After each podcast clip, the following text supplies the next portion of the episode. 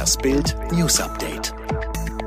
Die Corona-Zahlen in Deutschland steigen weiter in allen Kategorien. Wie das Robert Koch Institut am Samstag mitteilte, haben sich innerhalb von 24 Stunden weitere 4.721 Menschen mit SARS-CoV-2 angesteckt.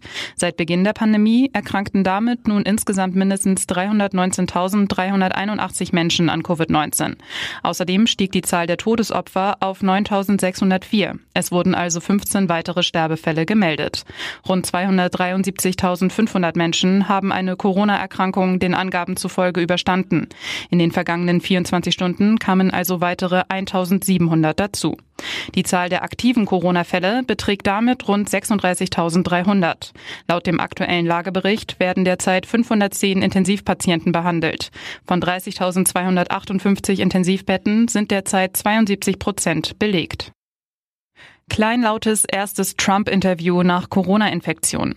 Bei seinem ersten Auftritt nach seiner Covid-Erkrankung gab sich US-Präsident Donald Trump noch breitbeinig, riss sich demonstrativ die Maske von Mund und Nase und forderte sein Volk auf, keine Angst vor dem Virus zu haben. Jetzt schlägt Trump deutlich leisere Töne an, gab erstmals zu, wie ihn die Krankheit geschwächt habe.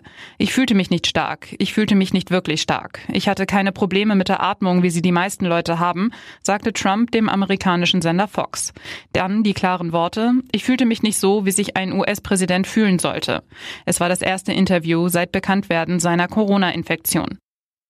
Fahrer entkommt aus Flammenbus in NRW. Im nordrhein-westfälischen Sonsbeck ist der Fahrer eines Linienbusses nur knapp einem Inferno entkommen. Aus dem Motorraum des Busses waren plötzlich Flammen geschlagen, die sich rasend schnell auf den gesamten Bus ausbreiteten. Der Fahrer verließ den Bus, Fahrgäste waren nicht an Bord. Der Bus brannte komplett aus, die Feuerwehr brauchte zwei Stunden, um den Brand zu löschen. Als Ursache wird ein technischer Defekt vermutet. Leihmutterbaby stirbt vor Treffen mit Eltern.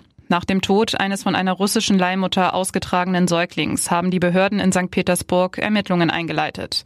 Laut der Kinderrechtsbeauftragten in St. Petersburg wurde die Leiche des fünf Monate alten Babys am Donnerstag in einer Wohnung in Gatschina südlich der Metropole gefunden. Das Kind chinesischer Eltern befand sich demnach in der Obhut einer Kinderfrau. Seine Eltern hatten es wegen der Corona-Einreisesperre nicht abholen können. Etwa 30 von russischen Leihmüttern ausgetragenen Babys könnten wegen der Reisebeschränkungen aufgrund der Corona-Pandemie derzeit nicht von ihren ausländischen Eltern abgeholt werden. 22 davon befinden sich nach Behördenangaben in einem Waisenhaus in St. Petersburg. Bei den DFB-Talenten Wagner jetzt Stürmertrainer. Sandro Wagner spielte von 2017 bis 2018 in der Nationalelf, gewann mit dem Team 2017 den Confed Cup.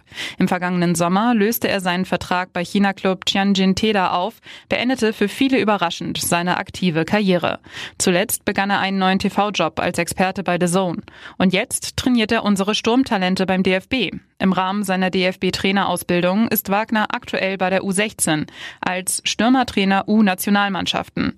Bei der A-Nationalelf waren Wagner und Mario Gomez in den letzten Jahren die einzigen echten Mittelstürmer. Momentan setzt Yogi eher auf schnelle, spielende Stürmertypen wie Timo Werner oder Luca Waldschmidt. Auch in der Bundesliga gibt es wenige deutsche Stürmer. Einen Horland oder Lewandowski hat Deutschland aktuell nicht.